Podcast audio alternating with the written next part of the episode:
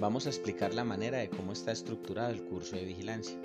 Estamos de acuerdo en que has visto cómo se conforma el programa académico del curso Fundamentación de Vigilancia. Pero en caso de que no, puedes revisar tu guía y dirigirte al cuadro que dice Pensum Académico Fundamentación de Vigilancia. A continuación te voy a explicar cómo es la metódica. Primero, el curso está compuesto por áreas, ejemplo, área sociohumanística, y las áreas a su vez están compuestas por módulos, ejemplo, módulo 1, inducción, en el cual estás cursando en este momento, donde cada módulo está formado por su respectivo folleto de instrucción y una ayuda en forma de resumen donde tendrás una herramienta útil de información. También encontrarás un taller didáctico el cual será sobre el tema que estás descubriendo. Asimismo estará tu prueba final del módulo, la cual te habilitará al siguiente nivel.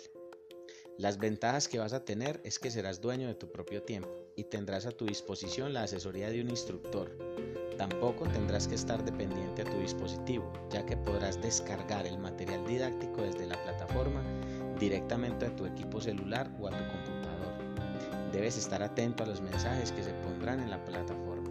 Cada herramienta o ayuda estará con un título que enmarca lo que allí está consignado en caso de que no hayas comprendido este audio, estaremos atentos a las dudas o requerimientos que tú puedas tener.